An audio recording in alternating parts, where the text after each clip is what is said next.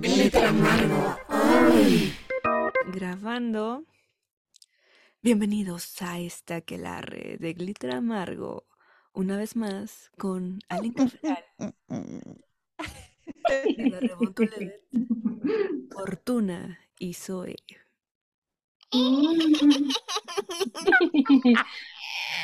Así es. Así es, Frida. Debemos una aquelarre desde hace un montón de tiempo. Se nos han acumulado los temas otra vez como nos pasa, pero es una de las cosas que más disfrutamos hacer, estos episodios donde podemos conversar con otras personas, con otras mujeres, generalmente sobre los episodios pasados, sobre los temas que tocamos de una forma más leve y mujeres muy chingonas tenemos el día de hoy. También estaría muy importante e interesante que ellas mismas se presentaran ante ustedes. Entonces, Zoe, por favor. Este, pues hola, me llamo Zoe em, y pues soy compositora, eh, estudio eh, composición clásica contemporánea y cuando no estoy, cuando no estoy tocando ni componiendo, pues me dedico también un poco a la militancia punk cotidiana y pues tengo, tengo también un fanzine que se llama Gautama Noise en el cual pues escribo sobre, pues, sobre distintas cosas, pero más que nada música experimental. Y pues trato de que sea un espacio sobre todo para darle visibilidad a, a compositoras mujeres y también no binarias. Y pues eso. Pues yo soy Fortuna, también soy música. Yo empecé por lares más autodidactas, también le hago a la filología clásica, que es en lo que me formé y al y al cine y a la actuación y al teatro. Este, soy parte de una tropa, de la tropa lúcida, del teatro lúcido. ¿Y qué más les puedo contar de mí? Me gustan mucho los gatitos, me gustan mucho los Pokémones. En general tengo una debilidad por los insectos y por los paisajes sonoros. Y fortuna por, por lo que yo creo. ¿Por qué fortuna? pues creo que es como para canalizar mi lado oscuro como el animus en lo que hago y no en, en mi vida cotidiana, ¿no? Porque todos tenemos esa sombra. Y fortuna porque la verdad tengo un diccionario de nombres y lo abrí azarosamente y cayó en fortuna y me gustó. Entonces, pues ya. Oigan, qué bonito y qué bonito encontrarles en este espacio porque en otros hemos ya convivido, pero no hemos tenido como ese chancecito de poder platicar o así. Y ahora de forma virtual se dio, así que muchas gracias por estar acá y poder conocerles también en esta otra pues faceta de todas nosotras. Y también este pues charlar como tú dices Alenka de estos temas que se nos han ido juntando pero que caben bien para la reflexión y echar ahí unos cuantos brujazos no en, en este caldero por estos temas pues que van un poco amplio Alenka entonces si nos quieres decir como más o menos por dónde abordaremos los temas y ya saben como ruleta rusa y vamos disertando. Sí, ahí como ruleta lo vamos escogiendo, pero rápidamente también para quienes escuchen les voy a decir más o menos cuáles son los temas que tocamos eh, últimamente y ya primero soy lo Fortuna escogen uno y partimos por ahí. Eh, tenemos primero bioética, ciencia y filosofía para niñas, niñas y niños. Eh, tenemos Nan Golding sobre esta fotógrafa importante que tuvo una exhibición hace poco también en el Tamayo. Tenemos a Patti Smith, la jefa jefa. La locura, otro tema muy interesante que a mí también me gustaría mucho abordar. Mujeres seguras, el terror de los hombres, ese fue otro episodio. Pick Me Girls, Endlock Girls y Manic Pixie Dream Girls. Teatro, cuerpos y migración, las mujeres del muralismo mexicano. Tu primera vez con el ginecólogo, la primera vez, icónica o terrible. Este, OnlyFans y lo bueno, lo malo, lo feo, lo extraño y demás. God Save the Queen, eh, una reflexión sobre la muerte reciente de la reina Isabel. Y Madonna, Mujeres sin Edad, que fue este episodio que nació de esta nueva, de, la nueva aparición en redes en Madonna, que fue choqueante y que nos despertó como muchas preguntas respecto a lo que estábamos viendo. Pero, Zoe, ¿por dónde te gustaría empezar? Este, oh Lord. Ah, estaba pensando en Patti Smith porque pues es un tema que me pega de una manera muy, mm, pues muy emotiva, muy hermosa y muy particular, pero no sé si eso sería trampa. Entonces creo que solamente para to think outside of the box, creo que iré por eh, las Pick Me Girls y las Not Like Other Girls y todo eso. Va. Sí. También porque una de digamos, de las dudas que teníamos cuando estamos en este programa, Alenka, era sobre si realmente siempre también se repite ese mismo canon, ¿no? Digamos, veíamos en el cine, por ejemplo, en el cual también surge de alguna forma este estereotipo a la N potencia. Y de alguna forma, cuando se ve ahora, dicen, es que eso ya pasó, pero realmente ya pasó esa cuestión ahora, ¿no? Eh, en los colegios, universidades, no sé, este tiempo también de, mucha transición, eh, ¿cómo, ¿cómo, ustedes sienten que, que, se ha desarrollado en estos años estas cuestiones de, mm, eh, pues evidentemente atravesado por el feminismo, pero cómo se mira, ¿no? Yo creo que primero Ingrid, porque es una persona muy lúcida y elocuente, y hace mucho que no la escucho. ah, bueno. Queen la, competitividad entre mujeres y más por la atención masculina es algo tan absurdo y que sin embargo creo que está tan arraigado, es algo que uno aprende, es algo que uno, o sea, yo lo cuestioné cuando ya era una adolescente entrando casi a mis años adultos. Yo primero me eduqué en una escuela de puras niñas, de monjas, y era un ambiente horrible, o sea, era eran malas, ¿no? Como que es quizás cuando uno es pequeño y es un poco diferente, porque además lo veo en retrospectiva y tampoco fui una niña tan excéntrica, ¿no? Y que sí está este ambiente de jerarquización, ¿no? Y, de, y que se va transformando conforme creces de quién es la más bonita quién es la más capaz. Me acuerdo mucho de este momento en Orgullo y Prejuicio en el que el señor Darcy le hace una lista de lo que él espera de una chica, ¿no? Que, digo, parafraseando como me acuerdo, ¿no? Que tiene que cantar, escribir, ser excepcional en el baile, en la costura y además tener un, un súper comportamiento y ser bonita y así, y que la otra morra se queda como de, pero eso sería una cosa muy monstruosa de presenciar y que la verdad sí siento que a veces sí se pone una expectativa muy fuerte en cómo debemos ser y que siento que ahora que han pasado los años, que más bien uno tiene que echarse para atrás y dejar que las demás personas brillen y ser capaz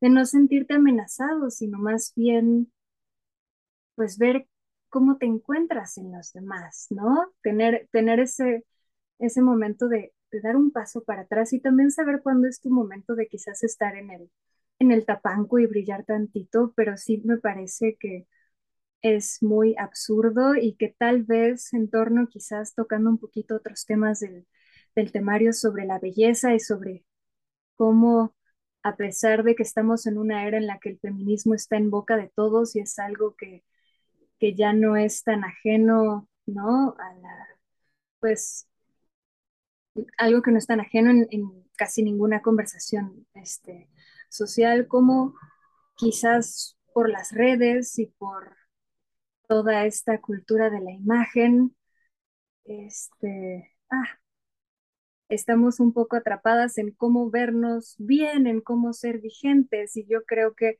más bien deberíamos de tranquilizarnos, no dejar respirar esto y, y así sí creo que al al competir te estás objetivizando, objetificando, y si te objetificas estás, eh, eh, pues estás perdiendo un poco, te estás incluso como que haciendo un modelo de una dimensión, como que te estás privando de, de muchas cosas y, e incluso te puedes meter en presiones muy fuertes. Yo sí creo que, no lo sé.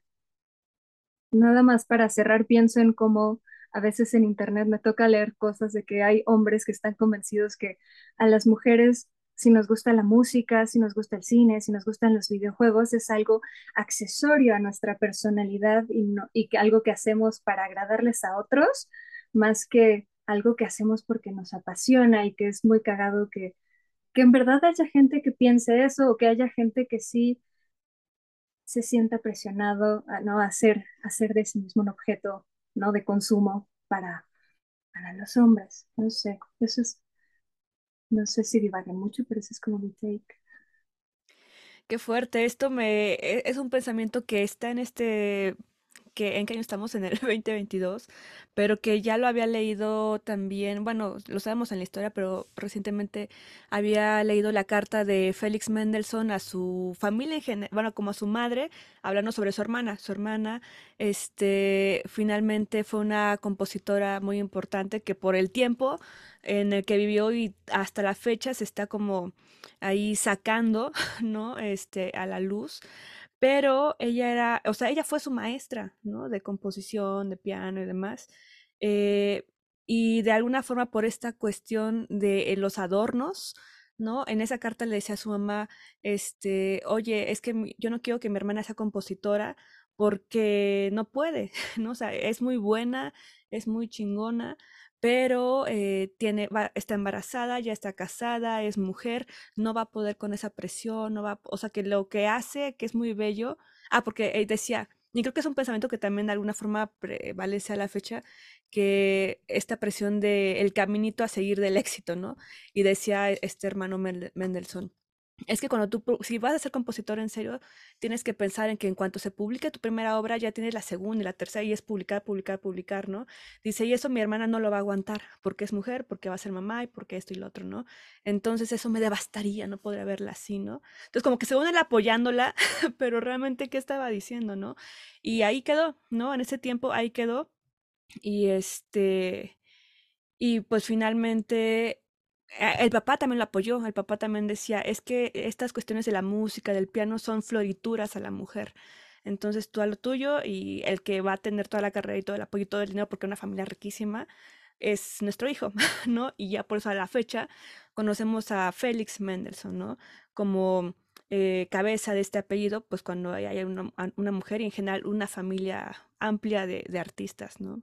Entonces sí, ahí es desde, imagínate, desde el romanticismo hasta la fecha está ese pensamiento de que estas cuestiones de lo intelectual son una, un complemento no necesario a la mujer, ¿no? Entonces creo que ahí no hemos avanzado mucho en la práctica, ¿no?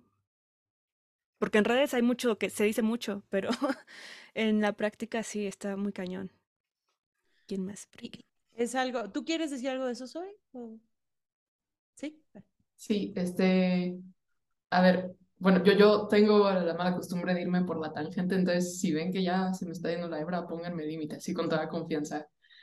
Pues, eh, a ver, paréntesis tantito de lo de la hermana Mendelssohn, justo hay un caso así con Alma Mahler, que es la esposa de Gustav Mahler, que, es decir, pues ella desde siempre fue súper talentosa y siempre estuvo muy rodeada de artistas. De hecho, su primer este, relación amorosa antes de estar con, con Gustav fue con eh, pues, el otro Gustav, Gustav Klimt.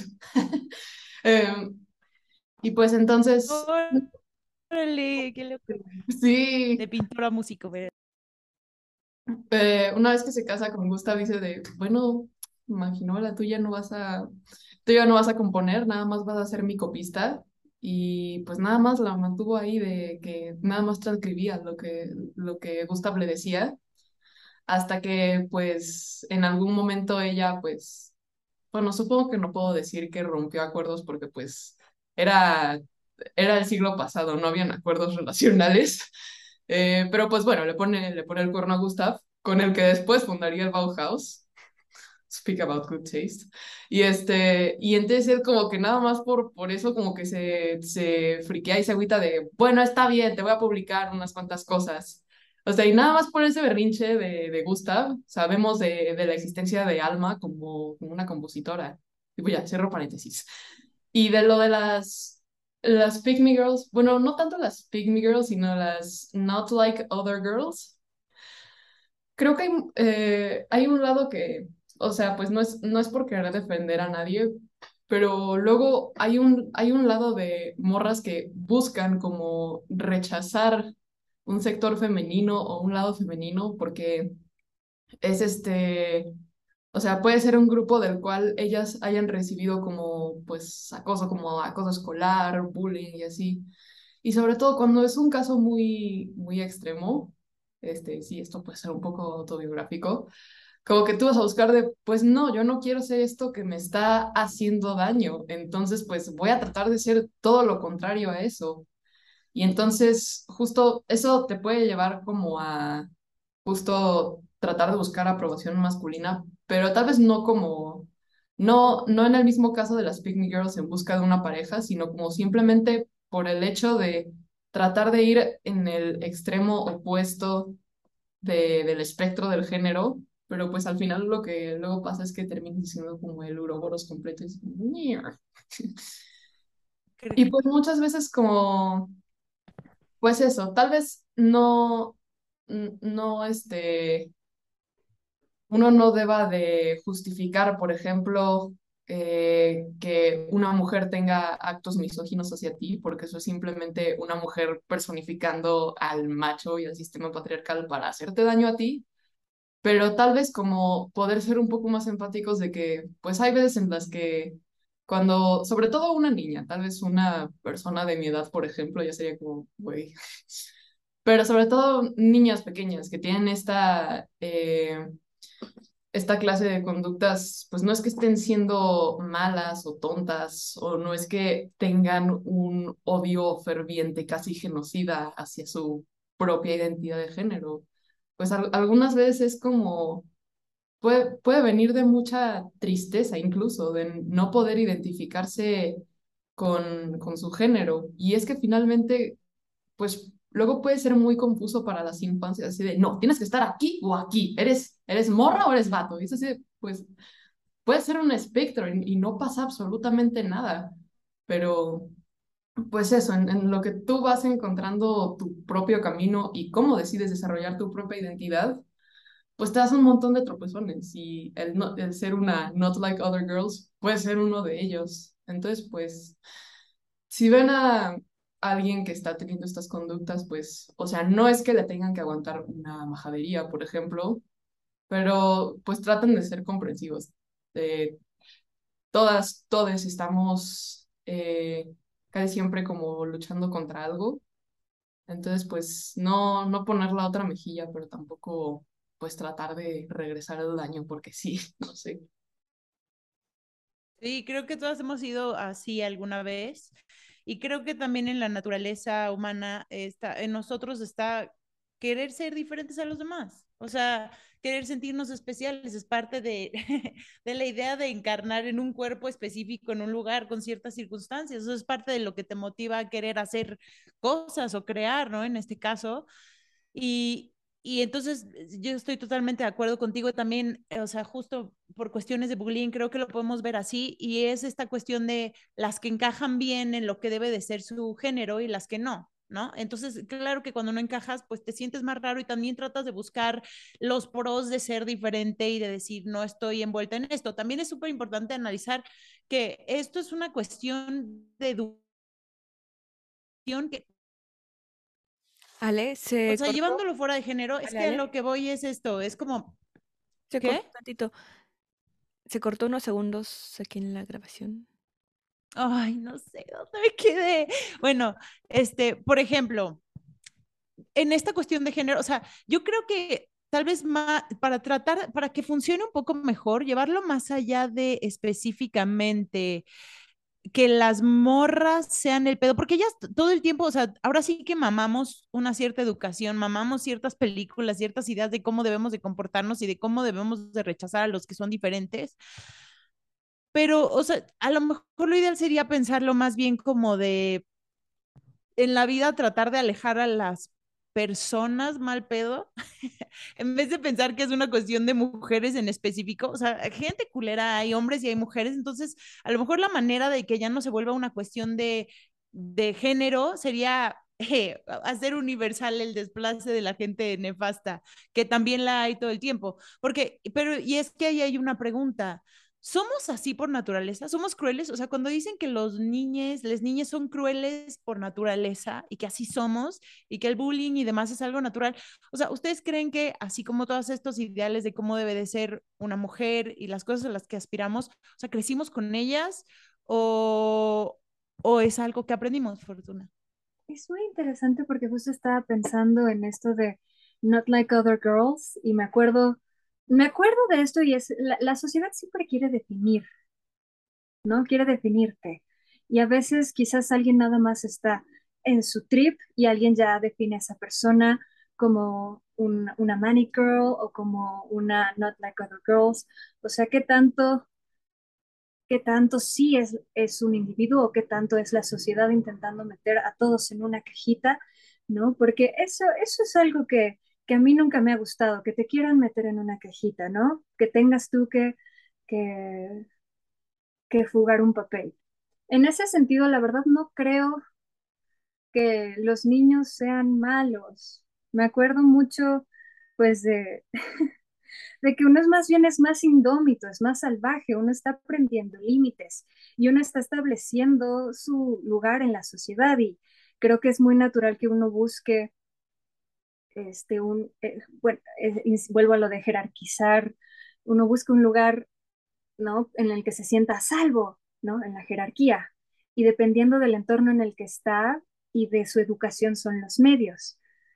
En, en general no creo que sean crueles, siento que más bien no tienen el mismo pudor ni, ni se contienen como lo hacemos nosotros, como uno que ya controla su temperamento y que no está ¿no? Bajo el efecto de muchísimas hormonas, pero algo que sí me acuerdo era que todo el rato me preguntaban que si era emo, que por qué me gustaba esto, que por qué me gustaba aquello, como, como que era algo que me preguntaban y no por joderme, sino es que heredamos este afán de querer definir a la gente, que es un poco el mismo problema luego de, de si eres chica, ¿por qué te vistes con ropa holgada? De si eres chica, ¿por qué te gustan los videojuegos? Si eres chica, ¿por qué tal cosa? Y que Claro que siempre están los dos espectros. Hay quien sí encarna muy conscientemente el papel, por decirlo, de, la Manic Girl, porque quizás vio Scott Pilgrim y se enamoró de esa imagen y de esa idea, pero hay quien lo metieron ahí a la fuerza y que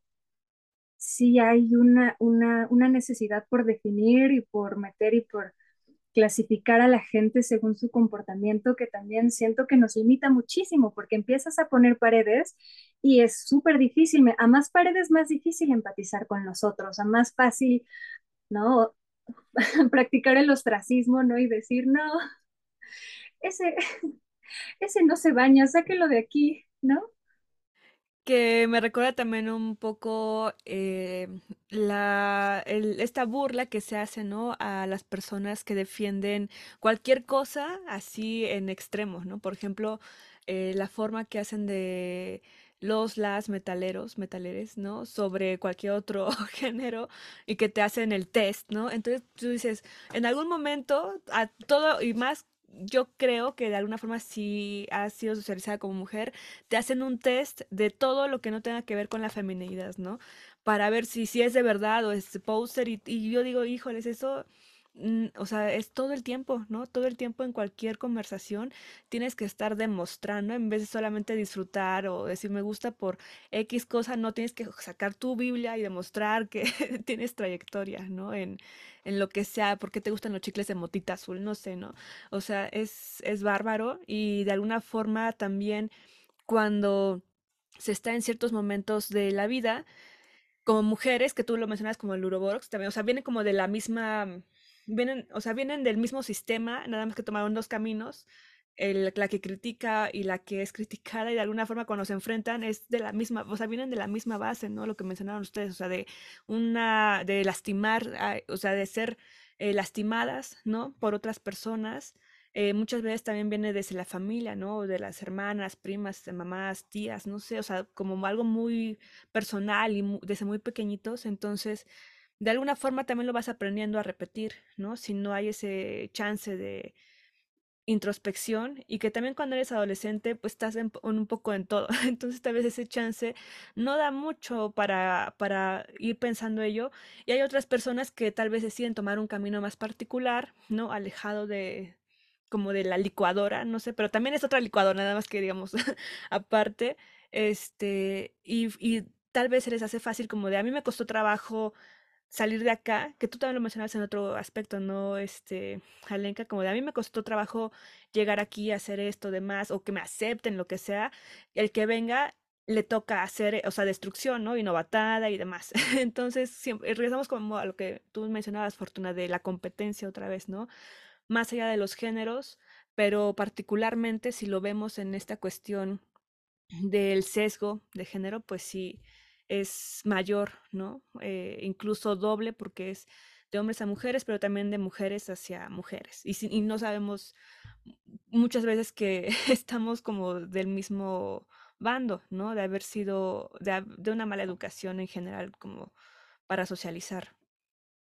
Ah, justo me recordó a un caso de pues una amiga que entró recientemente igual a pues a la misma universidad en la que pues yo estoy estudiando composición. Eh, Claudia, si está haciendo esto, hola.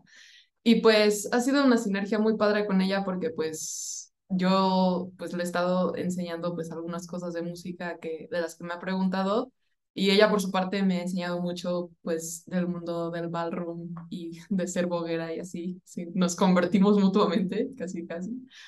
Pero luego me cuenta que pues tiene esta experiencia fuerte que creo que le va a tocar a, todas las mujeres en carrera de arte en algún momento, de ser la única borra en su salón de clases rodeada de vatos, y que de pronto se siente como muy abrumada de que como que los, eh, estos güeyes empiezan a como soltar una verborrea de información como de música y de fechas y de, no sé, técnicas de contrapunto de la segunda especie y bla, bla, bla.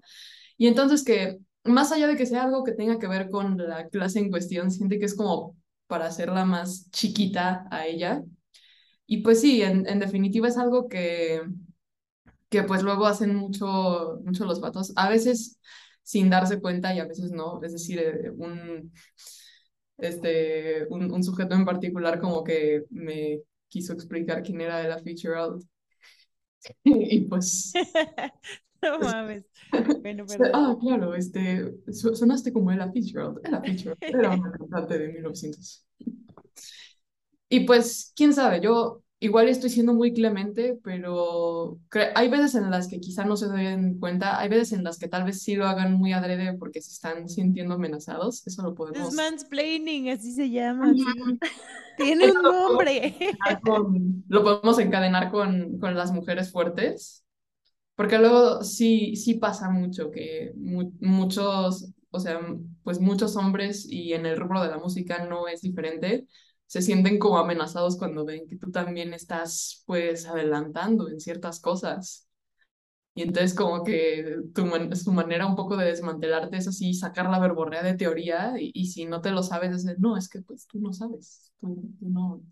Porque no tienes un conocimiento académico aprobado por unos güeyes barbones heteros occidentales de hace un montón de años que ya están bajo tierra con gusanos y Totalmente la música, o sea, a mí me, ha pasado exactamente lo mismo que a ti y que también me quieren estar como, o sea, justo me avientan esa misma verborrea, pero, y por otro lado, algo que es curioso es que eh, les gusta como remarcar que ellos sienten, o sea, les molesta que creen que tú tienes ventaja porque eres morra. Entonces, como eres morra, puedes usar eso. Sí, no les ha pasado, es que eres morra y las morras, como son guapas, o sea, pues usan su cuerpo, y, ¿sabes? O sea, como que hay esta idea extraña de que nosotros tenemos una ventaja que les causa de alguna manera resentimiento. Sobre todo cuando cantas, porque es muy chistoso que ser de no solo cantar, sino ya estar al frente y ser el cantante principal ¿no? En cualquier este, ensamble, banda o así, está cañón, ¿no? Es mucha la presión que uno tiene y el tipo de show que uno tiene que armar, o sea, y que una está este lado donde, donde como que menosprecian, de que luego dicen, ah, es que, es, es que nada más cantan, a mí me ha pasado que como toco el bajo, generalmente si digo que canto es como, pero, ah, pero digo que toco el bajo y ella está interesada así de, wow, tocas el bajo, ¿no? Y que está, ay, esa tortilla tiene dos vueltas, está la vuelta de, hola, te voy a explicar, ¿no? Y también está la vuelta de, es que, es que eres muy especial, porque es lo que yo digo de que tal vez it's not, she's not like other girls, no siempre es idea de la morra, muchas veces la morra está haciendo su vida, llega un vato, es que, es que yo he hablado con muchas chicas y ninguna entiende estas cosas como tú, y es como decir, pues con cuántas morras has hablado, tres, ¿no? Eso es justo en Fleabag, Fleabag hay una escena cuando está con su, con su ex, el que, que además es un ex muy lindo, porque además eso de pick me también hay Pick Me Boys, ¿no? Pero, o sea, por ejemplo, ella tiene un diálogo que justo me recuerdaste esto que dijiste, porque dice, él me decía mucho y ves y cortan al güey diciéndole, You're not like other girls, you can really keep up. Y le hace como el gesto de, no eres como otras, o sea, tú realmente sí puedes como que, sí, sí, sí, sí, que aguantas el paso de la conversación como si fuera. me dio mucha risa eso, pero bueno, soy, ¿vas a decir algo? Justo, ¿te acuerdas de el día que llamamos en algún Mampalusa? Sí, me acuerdo. Bueno, además de que fue un día muy bonito y de que pues eh, sí. que fue increíble. Después de eso, este, yo recibí un mensaje de una persona que me había empezado a seguir en redes, que pues, o sea, no es, no es la gran cosa, pero como que había ido a verme y la verdad me pareció un poco extraño. O sea, y es como, ah, eso, o sea, pues te van a ir a ver, obviamente, eres músico, no, no jodas pero como que algo no me, no me vibró de ese güey. Y entonces dijo, oye, vine a verte, ¿puedes venir detrás del escenario? Y pues yo fui asegurándome de que estuviese eh, aquel guardia de seguridad ese día, porque no sé, sentía rarísimo. Y entonces, pues... ¿Es alguien que conocías o que no conocías para nada? No, no, no lo conocía de ninguna parte y ningún, ninguno de mis amigues de la música tampoco lo conocía. Pero empezó justo así de, así, no, es que estoy muy impresionado, neta, porque yo nunca había conocido a una mujer que, que le gustara el, el, free jazz y que, y que fuese músico así de, de free jazz o, así.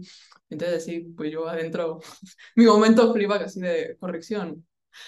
No ha conocido a una mujer, period. Ahí muere. Y pues justo como que me empezó a dar referencia así de, no, es que conoces un house DJ, no sé qué así, creo que se inventó unos estudios ahí que ni existían.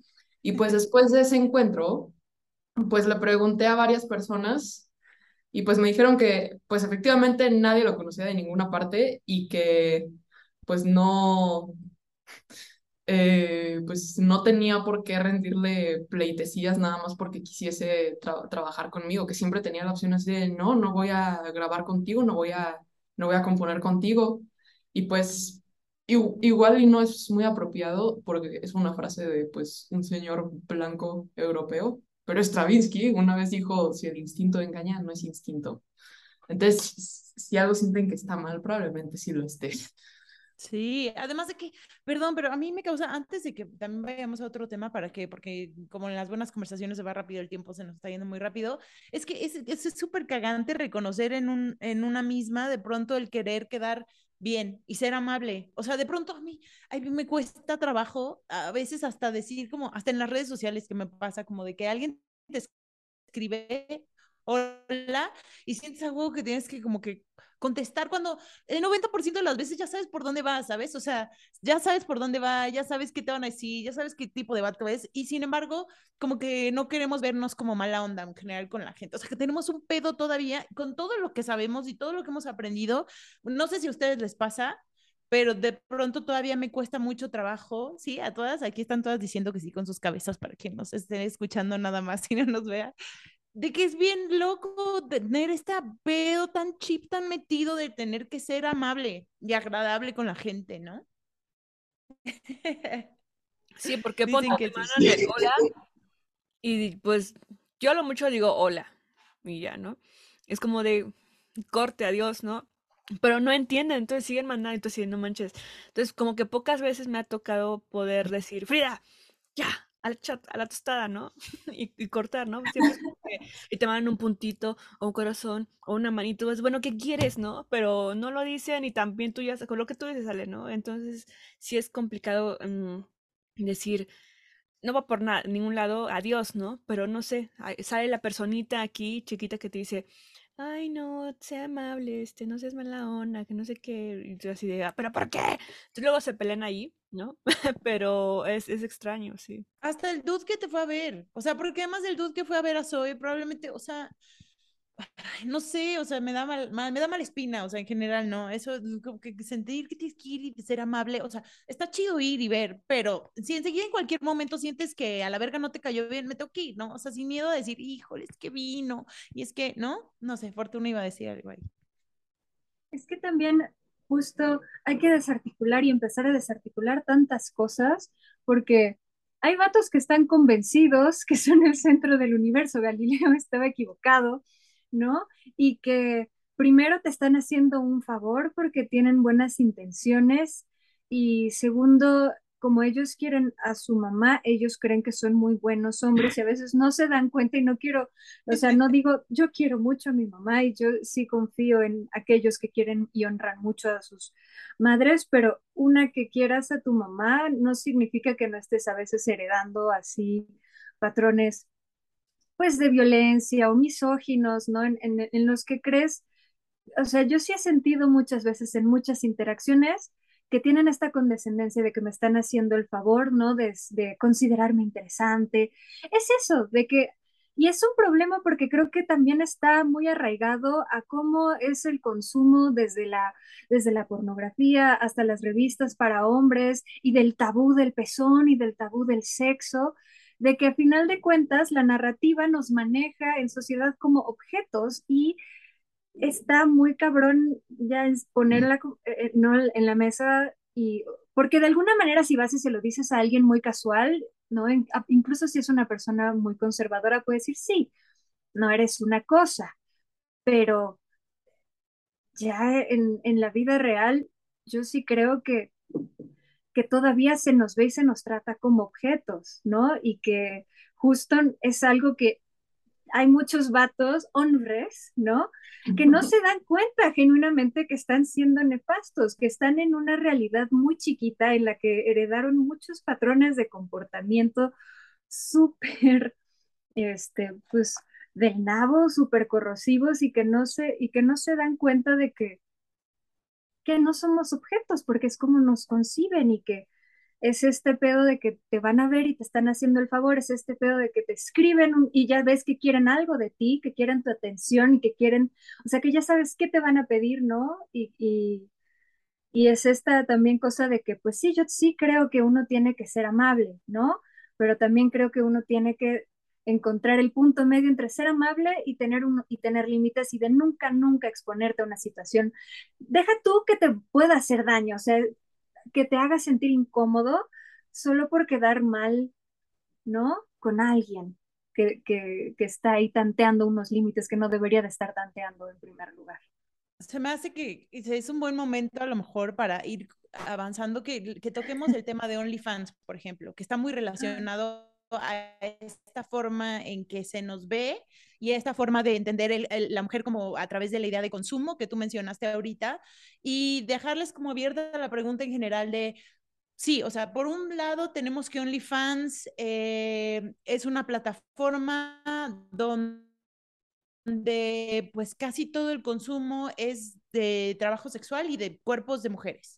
¿No? Y de cuerpos mujeres siendo pues cosificados, pero por un lado es por su propia voluntad y por un lado por fin eh, pueden recibir dinero directamente de una explotación que de todas formas han sido víctimas muchísimo tiempo, ¿cierto? Y monetizarlo y tal vez vivir de eso. Y muchas mujeres vivieron de eso en la pandemia, ¿no? Entonces, de todas formas, los hombres te ven de esta manera, entonces, ¿por qué no hacerlo? Pero por otro lado, sí somos una sociedad, o sea, somos muy visuales y ahora más que nunca. De alguna manera, las cosas que nosotras sigamos haciendo eh, van a seguir, va a ser lo que los jóvenes, las niñas van a seguir viendo y algo que va a seguir va a seguir siendo normal. O sea, estos vatos, a la hora de ver, o sea, de, de, por sí son vatos como tú los describes, Fortuna.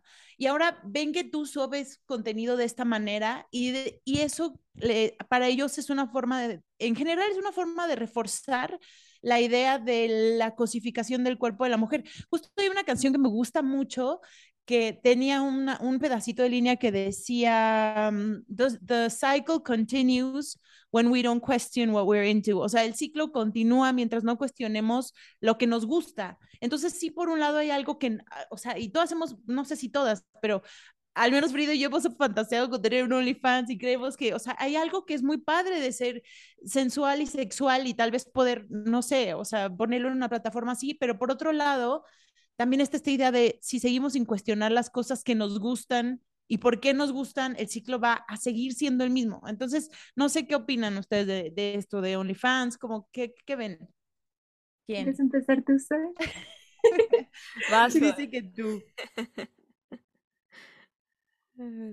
Eh, pues bueno, Mm, no, no es directamente como una cosa de OnlyFans, pero siento que al mismo tiempo es algo extremadamente vinculado y es un tema que ha estado muy presente en mi círculo de compas adyacentes, que son franquicias de restaurantes onda como Hooters o, Twin Peaks, pues no confundir con, con mi serie favorita, porque yo también pensé, chica, yo pensé, pero no. Me pasó lo mismo, pero luego platicamos de eso. Llegaste a Twin Peaks y sufriste una gran decepción. Oh, sí. Pero pues bueno, este, pues como que hubo un debate de que, pues en definitiva son, son restaurantes para quienes no, no lo sepan en los cuales pues su atractivo, su atractivo como principal, además de pues la comida y así, incluso por sobre de la comida, es que casi todo el personal de servicio son, son mujeres y sobre todo mujeres muy alineadas a los estándares occidentales de belleza que están en ropa pues como reveladora para que tú puedas observarlas y pues sexualizarlas al mismo tiempo que te brindan este servicio gastronómico. Y pues, por ejemplo, pues de, entre las personas a las que escuché esto, algunas decían como, no, pues está está súper mal porque, porque está de nuevo este, cosificando a las mujeres y así. Este, y por ejemplo, otras personas decían como, no, pero es que hay, hay mujeres a las que les, les agrada eso o lo que sea y así. Y pues entonces yo pensé como, pues más allá de, de, de si, del disfrute de trabajo y así, pues creo que una, eh, creo que las chicas que están ahí, pues llegan como cualquiera de, cualquiera de nosotros puede llegar a algún trabajo que es por, por necesidad. me encanta comer tres veces al día. Eh, y pues, por ejemplo, pues sí he sabido de personas que, que de ser hostes o de, o de, ser personal de servicio de estos mismos restaurantes han podido pagarse sus carreras o, o la renta y así. Entonces, pues creo que es, se trata de, pues, redireccionar un poco el, el reproche, tal vez no hacia ellas, sino a las estructuras patriarcales porque pues no lo sé, uno podría argumentar de, ah, es que ellas mismas lo, lo están perpetrando al, al, permitirlo y así. Y pues no lo sé, puedo entender la, la, frustración porque en definitiva pues es algo muy, muy patriarcal, muy alosexual y muy heterosexual, porque si eres una, si, si eres una feminidad, una chica, y vas a uno de estos restaurantes, es poco probable que eh, el personal se acerque a ti de la misma manera en la que se acercarían a, a, un hombre cis, por ejemplo. Pero entonces, es que es un poco extraño porque llevamos mucho tiempo eh, como feministas tratando de, pues, de que estas dinámicas de sexualización sean, pues, bajo nuestros propios términos y no por algo que dijo un vato pero al mismo tiempo, pues, estando en una sociedad y, y, pues en una, y pues en comunidades que mayormente terminan siendo muy apáticas, vamos como a pasitos de tortuguita. Y entonces no lo sé, realmente las, las mujeres que aprovechan todavía estas estructuras para como voltearles la tortilla y usarlas a su favor, son como las malas realmente no lo sé, pues no, no, yo creo que no. Ay, fíjate que yo siempre he odiado esos restaurantes un poco por eso, ¿no? No, obviamente no odio el personal y no me pongo a buscar quiénes van, ¿no? A verle, a, a- a ver el paisaje, pero, pero sí me parece súper grotesco que existan ese tipo de lugares, ¿no? Y que veas vatos o señores como que riéndose entre sí así de, sí, está muy buena la comida o las salitas de esos lugares que sí es como, mm, yo nunca me he parado en, en uno. Fíjate que el Twin Peaks no sabía que era de eso y me daba un poco de curiosidad. Este, pero más en torno al OnlyFans. OnlyFans es un lugar muy curioso porque yo tengo amigas que se dedican un poco a esto, no muchas, pero tengo dos amigas que se dedican a, a esto. Y pues la vida de las sexoservidoras por internet no es fácil en el sentido de que, por ejemplo, en Estados Unidos están súper desprotegidas. Mastercard del año pasado así como que les súper restringió el, como que el uso, o sea, de que muchos perdieron mucho dinero y, y, y fue, y fuente de ingresos de que Mastercard dijo, no, no pueden usar este, las cuentas o las tarjetas Mastercard para ese tipo de cosas, no se puede, se retiró por completo y que hasta te pones a pensar, pero ¿por qué? O sea, ¿por qué están preocupados por eso? Porque las exoservidoras, o sea, y yo estoy, y estamos, y ahorita sí estoy hablando muy acotadamente de las exoservidoras digitales, ¿no? Pero en general, los y las y les exoservidores están súper vulnerables y súper expuestos a la vida, ¿no? Yo, lo único que pienso que puede estar más chido es el aspecto de que sí son cuentas autogestivas. El OnlyFans sí les puedo decir justo porque hablo con, con mis amigas, me dicen que está muy cañón la neta ganar de ahí. Es como cuando haces tu página de Facebook porque tienes que hacer tu página de Facebook, pero el dinero realmente no está ahí, que muchas de las personas que sí han logrado este, eh, monetizar esas cuentas son chicas como la Mars, y, y la Mars tiene una amiga que también le va muy bien, que no sé cómo se llama, pero es justo porque ellas ya eran figuras públicas y tenían su YouTube y tenían manera de gestionar a la gente, que hasta pienso en el caso de la Mars y pienso en lo oscuro que es, porque primero la persiguen, ¿no? Por dar su opinión, como así teniendo 16 años, señores así de 50 diciéndole que no sabe lo que está diciendo y que ojalá se muera, ¿no? Como que sí, primero fue perseguida de una manera que sí dices, oye, pues si no estás de acuerdo, no, no le, no le des voz, no le digas que se muera, no sé, ten un poco de empatía, es una niña, ¿no? Y luego que, ¿cuánto, qué porcentaje de esa gente que primero quería que se muriera, ¿no? Como que regresó a pedirle fotos de pies, ¿no? Y que por un lado, pues está chido porque sí, pues ella está siendo autogestiva de su vida y está ganando bien y yo creo que tener la vida para leer tus libros y jugar ajedrez y, y ser independiente, pues sí, es una vida súper privilegiada y soñada, pero sí creo que es un, es un lugar muy gris todavía. Justo por lo que antes de que empezáramos el podcast hablábamos de, pero ¿qué es ser sexy? ¿De dónde viene la sensualidad? ¿No? ¿Hasta qué punto realmente uno puede formar su lenguaje y su sensibilidad erótica y hasta qué punto te la imponen? ¿No? Ya de ahí, conforme vas cuestionando incluso qué es lo que te prende y por qué y cómo quieres aparecer a los demás, ¿no?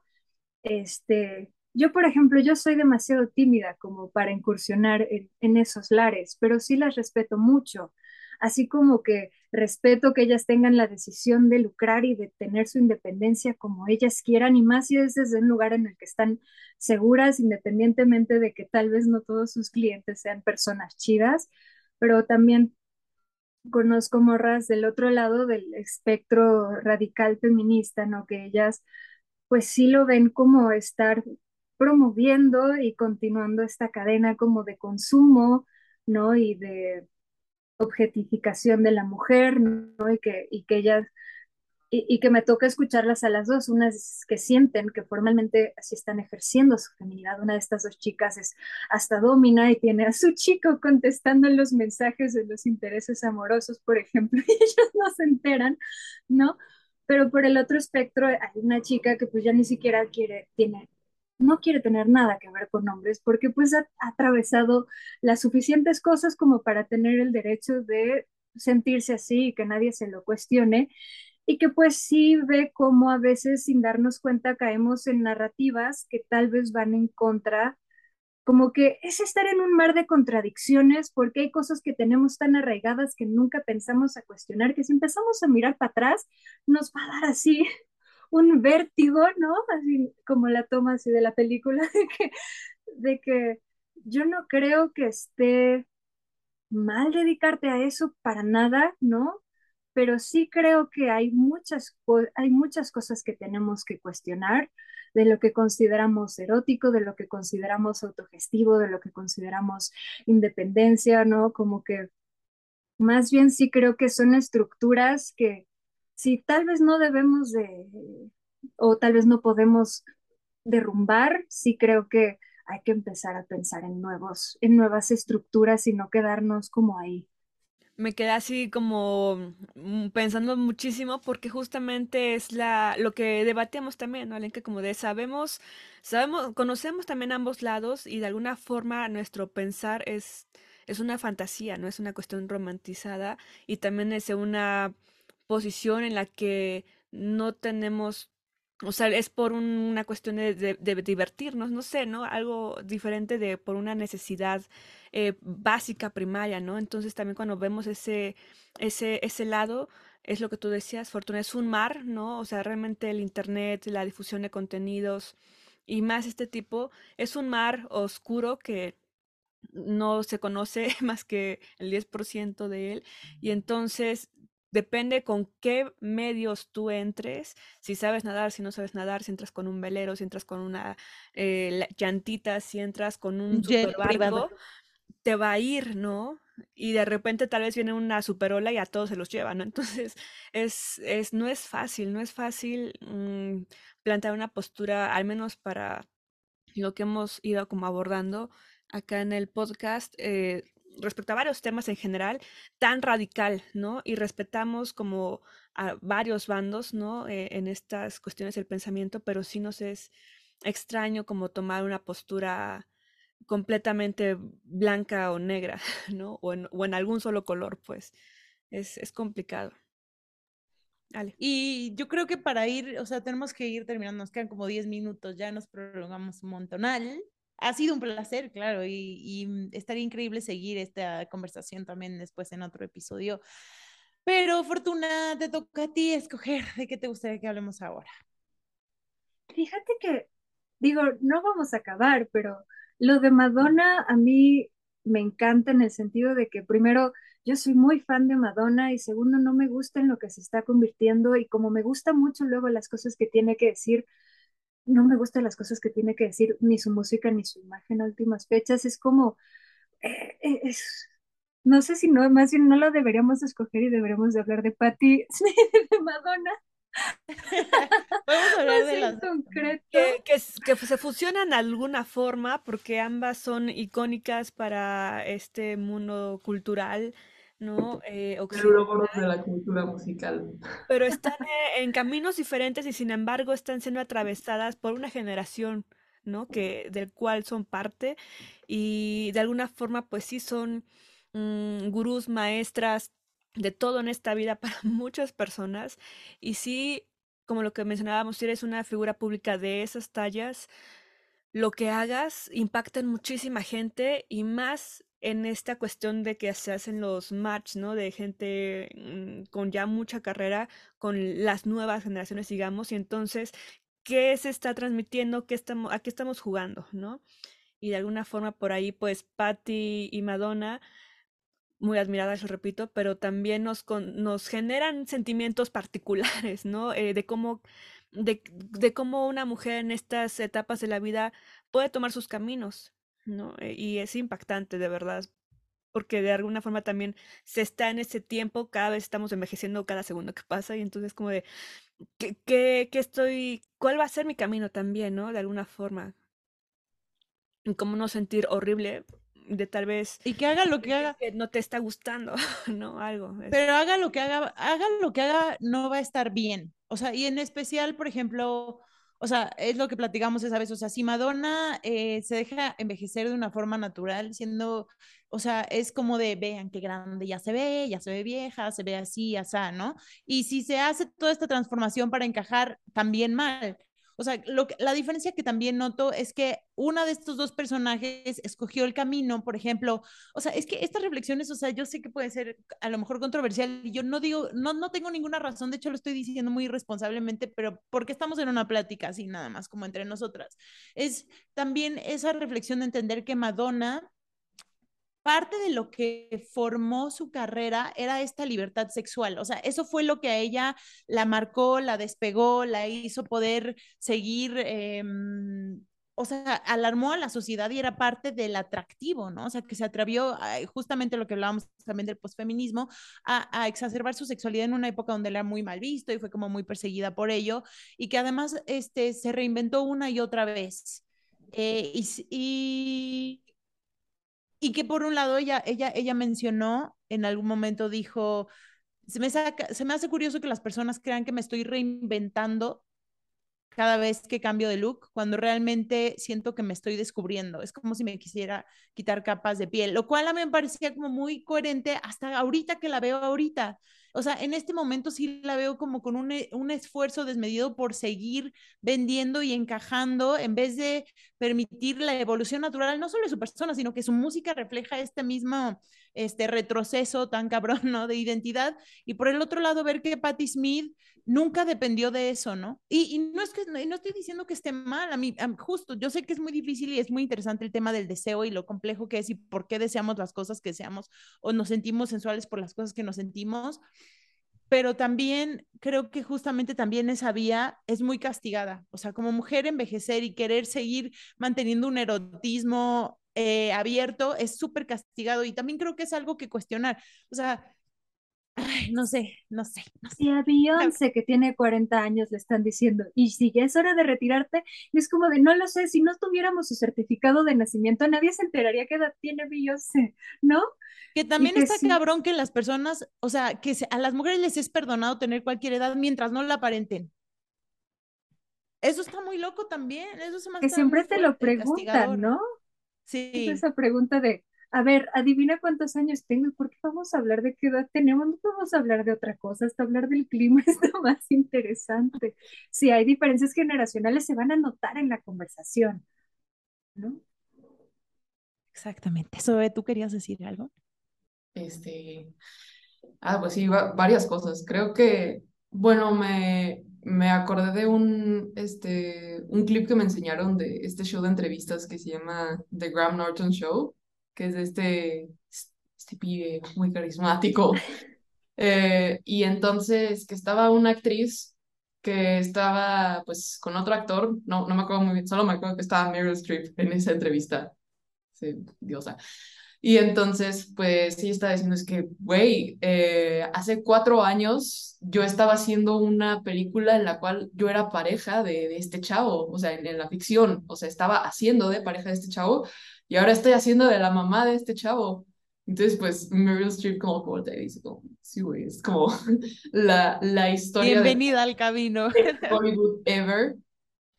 Y, y, pues eso, y por ejemplo, no sé si les pase, eh, por ejemplo, de estos YouTube Shorts que, que ahora salen, que es como eh, tener TikTok, incluso aunque no tengas TikTok, porque ahora todo es TikTok. Entonces era como una cosa de, eh, este, ay, eh, celebridades que no debieron envejecer. Y yo me puse a pensar hace, bueno, ¿por qué? ¿qué, ¿qué, otra cosa se supone que debían hacer? ¿Estás insinuando que se... No, mejor, mejor mátense antes de que los vean así. Y es como, pues, pues una cosa de que, o sea, la gente tiene incluso como delirios así de, o sea, de Fausto, bueno, no, de Dorian Gray sería más adecuado de hacer cualquier cosa, incluso si está fuera del alcance de, de lo sano y de sus propios límites, para conservar esta imagen de, de, juventud. Y justo, pues algo que me gustaba mucho de, de, de, Madonna es como, pues la verdad es algo, es algo muy valiente lo que ella hacía, y no que, que Patti Smith no lo fuese, pero lo que hizo Madonna es decir, ok, voy a, voy a montarme, voy a empotrarme en esta industria que está controlada y, y en la que todos somos marionetas de puros hombres, así, puros productores y, y gestores de, de, disqueras que son hombres y que van a decidir mi futuro, pero aún así yo voy a aventarme a ser yo y que a todo mundo sea testigo de lo mismo y pues no me va a importar. Y pues, por ejemplo, una cosa que, que hizo Patti Smith por otro lado es que ella se fue más, pues, o sea, creo, creo que el punk de Patti Smith radica sobre todo pues en, pues en, en toda su esencia y obviamente se transmite a sus composiciones. Y pues justo siento que Patti Smith, igual que un montón de otras morras que admiro, como Lizzie Mercier o Lydia Lunch, así, fueron al terreno de la música experimental, que siento que es como un terreno al que tienden a recurrir mucho, sobre todo las mujeres y también las personas eh, eh, sexodisidentes, porque es como un terreno que como no ha sido tan explorado, no existen tantas expectativas de parte de los vatos como podría existir en, en la música la música clásica, por ejemplo, de la tradición así del romantismo, o no, es que tienes que hacer esto, hoy si veo una quinta para No, aquí podemos como hacer mucho más lo que, lo que queramos, o sea, es, eh, y siento que mucha gente lo ve un terreno mucho más fértil eh, para buscarse un camino, no solo dentro de la música, sino también dentro del arte, por, pues, pues por eso mismo. Y pues de nuevo son dos lados, digamos, del espectro, pero pues hashtag Uroboros. Digo, este es muy conciso y casi tiene más que ver conmigo que con ellas, pero mi mamá escuchaba mucho a Patti Smith Madonna cuando yo era chiquita, particular, es, particularmente. Y me acuerdo que cuando yo escuché Express Yourself me di cuenta de que lo que yo quería hacer con mi vida era cantar, ¿no? La cosa es que alguna vez, y mi abuela lo niega mucho y no lo dijo en mala onda, pero fui a una clase de canto con ella y dijo, ah, qué niña tan desafinada, no, no vas a cantar. Y yo como que estaba con el corazón roto y me dijo, mira, te voy a presentar a Patti Smith. Ella canta como quiere, no necesariamente canta afinado y ella además ya, ya, ya está en el Gran Salón de la Fama de Nueva York y es una de las mujeres más importantes, ¿no? En la escena de la música y me la puso y como que siento que con Madonna me dieron ganas de cantar, pero con Patti me dio, Patti me dio como el valor, ¿no? Como que la independencia, porque una cosa es el impulso y otra cosa es ya querer tener la libertad de en serio sentirte cómoda haciéndolo y que y que creo que es importante que existan ambas figuras, ¿no? Y que eso mismo de no decir que lo que Madonna está haciendo esté mal, ¿no? Pero sí siento que uno tiene que seguir como artista ¿no? El camino que es propio y un camino que sea honesto y en general un camino que no te, que no te contenga, un camino que te libere. Yo no siento que ahorita el lugar en el que, esté, en el que está Madonna es un lugar de liberación, porque sí se ve y, y, es, y a mí me rompe el corazón esta necesidad de ser joven, de ser validada, de ser sexy, y ya no de ser sexy en sus propios términos, sino ser sexy en los términos de una sociedad, ¿no?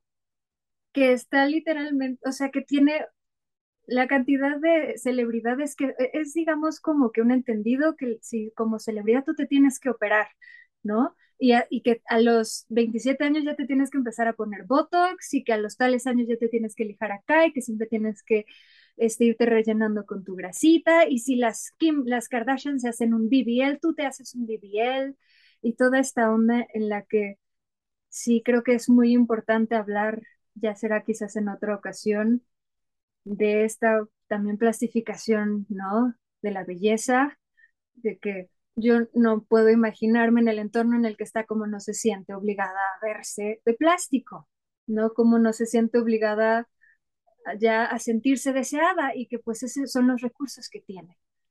Y también, pero, y también justo mencionar que sí vivimos en una sociedad que castiga mucho la vejez, la vejez en general, de hombres, mujeres y personas no binarias también, pero en especial es brutal con las mujeres, o sea, es especialmente cruel con las mujeres y es lo que le decía Frida el otro día, o sea, yo podría entender también eso, o sea, yo no puedo garantizar que nunca en mi vida en algún momento vaya a decir, no me voy a poner algo de Botox aquí, no me voy a, o sea, tal vez no, no sé si esos extremos, uno no sabe, o sea, también la mente se va enfermando con cierto consumo, o sea, ¿quién no tiene miedo de envejecer también? Eh, justo por, lo, por, por la crueldad a la, la que, que, estamos expuestos y también, o sea, creo que es importante empezar a hablar sobre las personas mayores y la sexualidad de las personas mayores y la vida que llevan las personas mayores porque las omitimos como si ya no existieran, son como las niñas, como no son proveedores, o sea, como no generan dinero, entonces desaparecen de la sociedad como si fueran nada. Y por otro lado, cuando hablabas de, del camino del artista de ser libre, o sea, también creo que algo muy cabrón que da la vejez, cuando, cuando yo pienso en eso, es que te da libertad. A, la, a huevo, a la fuerza, o sea, a la mala, porque no quieres pero al final lo que te genera es libertad, porque es ya, o sea, llega un momento donde ya, o sea, no, esto deja de volverse el, la, la, cuestión primordial, ¿no? O sea, como dice Marguerite Yourcenar, dice, en algún momento me di cuenta que mi cuerpo, ese mejor, ese, ese amigo mío mejor conocido que mi alma, no era más que un monstruo solapado que un día terminaría por devorarme, ¿no? Y, y, es que el cuerpo termina siendo así y queda lo demás, entonces libera como otras capas que de otra manera estaríamos aferrados a, a nunca dejar esa máscara. Zoe, tú ibas a decir algo. Y también, eh, bueno, fue una idea un poco explosiva, pero justo en cuanto dijiste lo de las, este, la sexualidad, por ejemplo, de las personas mayores, también de las personas discapacitadas, porque pues es probable que la vejez de, de muchas de las personas que estamos aquí y que están viendo esto va a conllevar alguna discapacidad, ya sea una discapacidad física, cognitiva, necesitaremos este, medicamentos, no sé, tendremos artritis metacarpiano, no, mejor no, este, pero, pero ven, efectivamente a todos nos da miedo. Eh, y, y, pues eso, es decir, es algo que casi no se visibiliza porque es como, no, pues, o sea, son gente desechada, son gente que es tratada como si no, no funcionara solo porque no es como productiva para el sistema y eso es, eso es horrendo.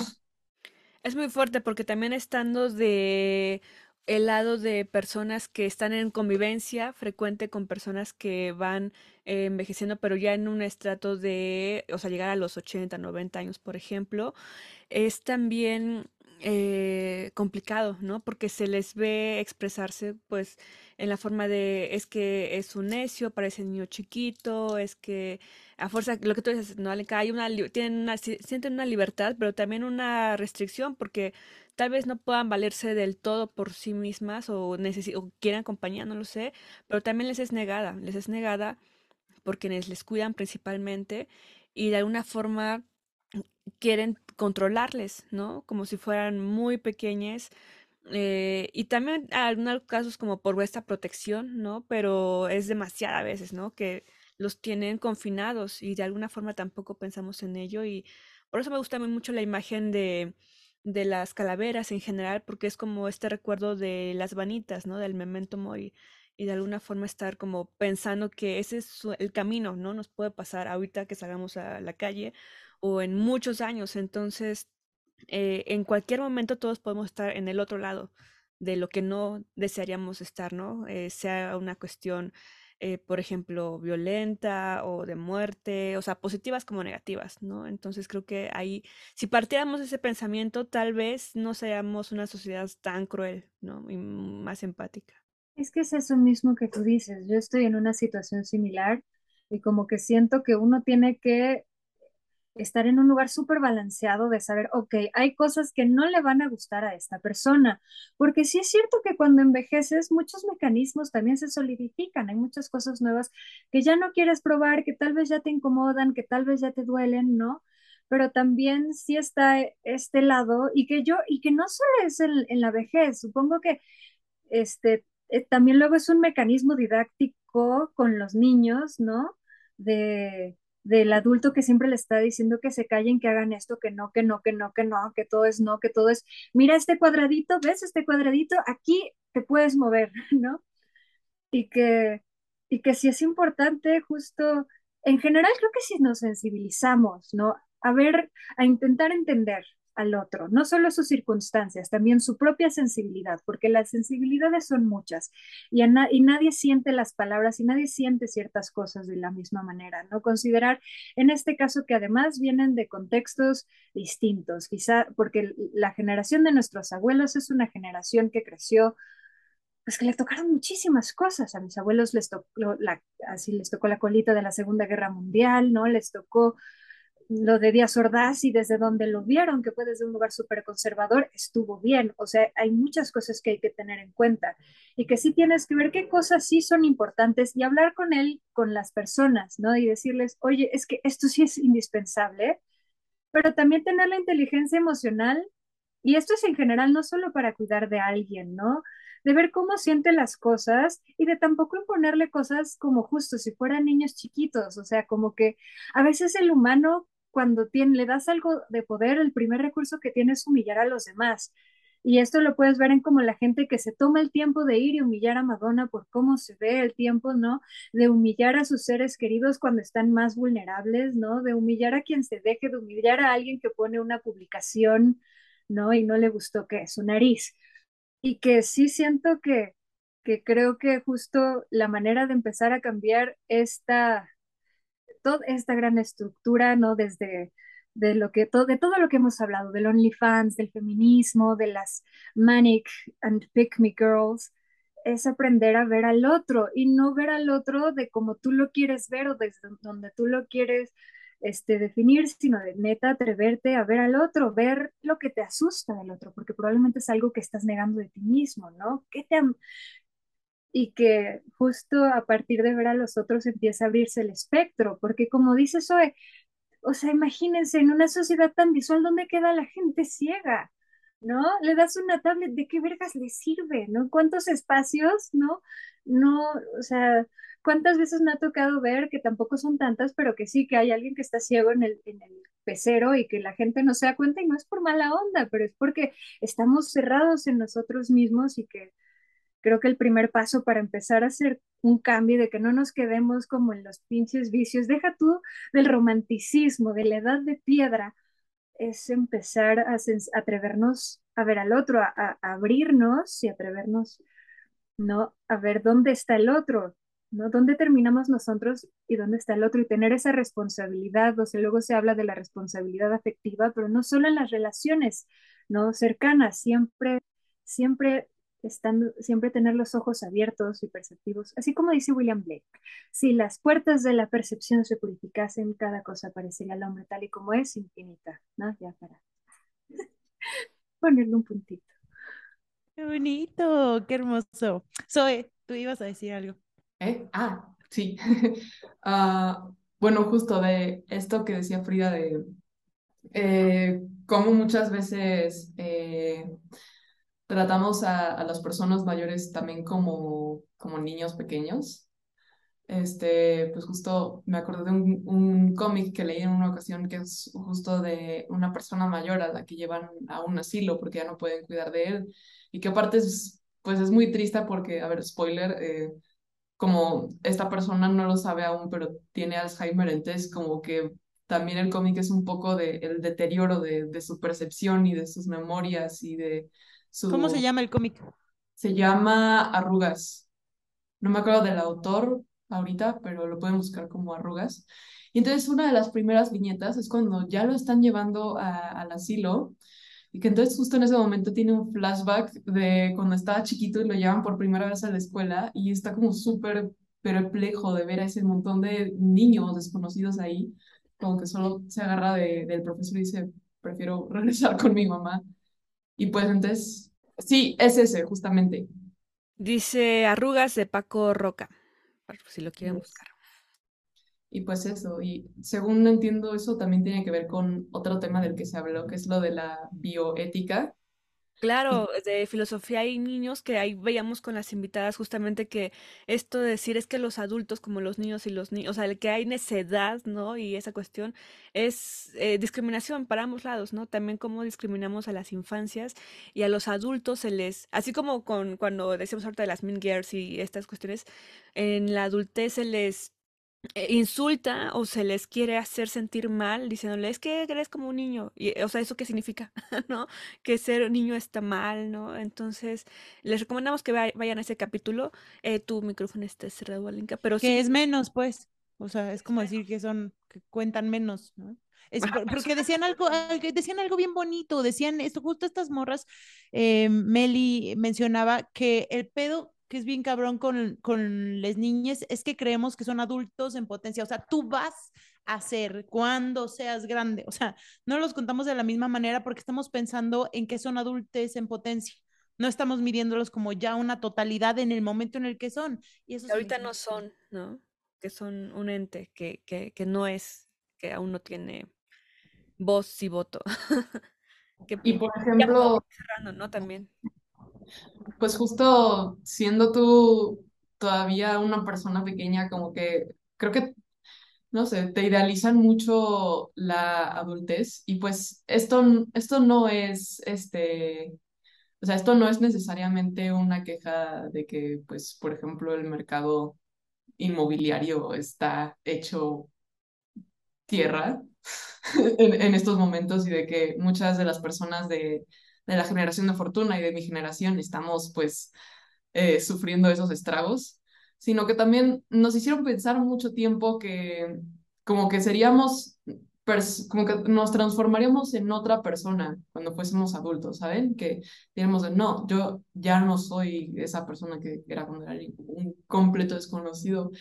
Y muchas veces solo nos pasa que como que nos seguimos sintiendo igual y solo van cambiando los problemas a los que nos enfrentamos. Y es así como... Sí, o sea, realmente somos las mismas personas en el fondo toda la vida.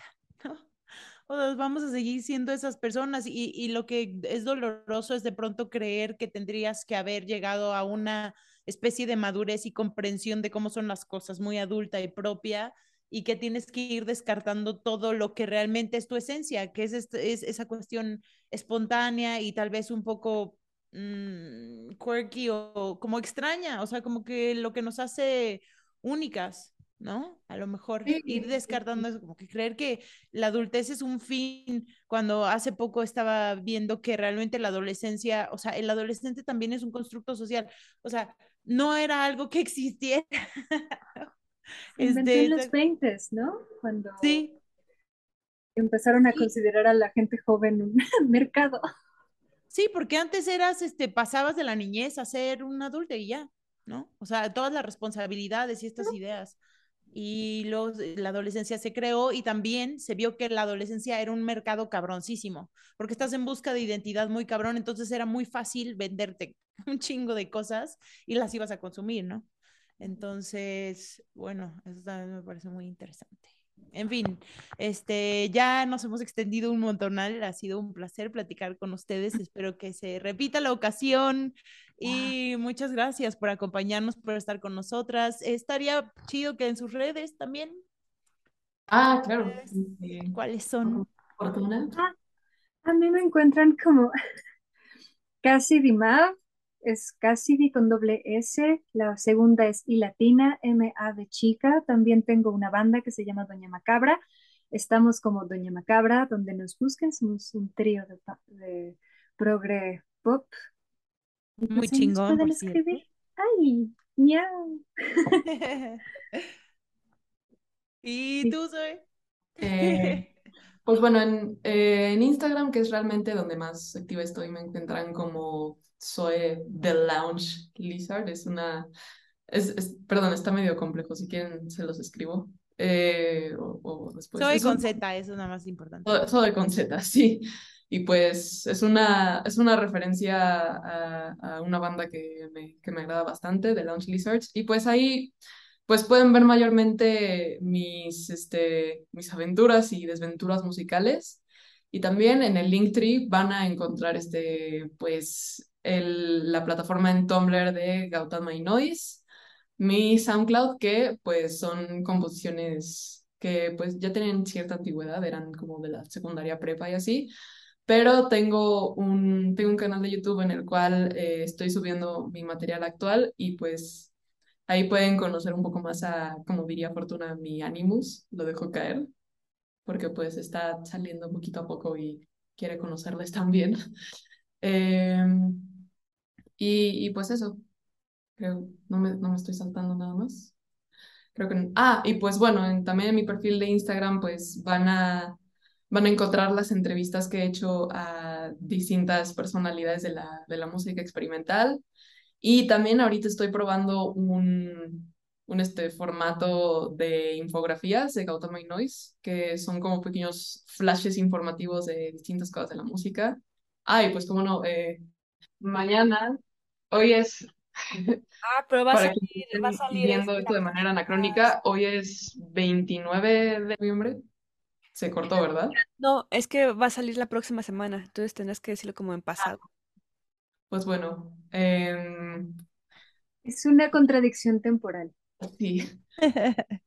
Ten- tendré mañana, pero al mismo tiempo acabo de tener un toquín de algo llamado Cobra, que pues es un, es un ejercicio de improvisación libre y pues oh, esto está siendo muy complicado para mi cabeza. A ver, y ojalá puedan ir, ojalá hayan podido ir. Y lo hayan despertado. Y, y, y pues eso, muchas gracias por el espacio y pues estoy muy feliz de poder haber platicado con mis amigas muy queridas. Gracias por invitarme. Ha sido un placer tenerlas aquí. Qué bonita estuvo la conversación, lo disfrutamos mucho. Eh, esperemos que lo hayan disfrutado, que nos eh, compartan qué les parece. Y Frida, algunas últimas palabras.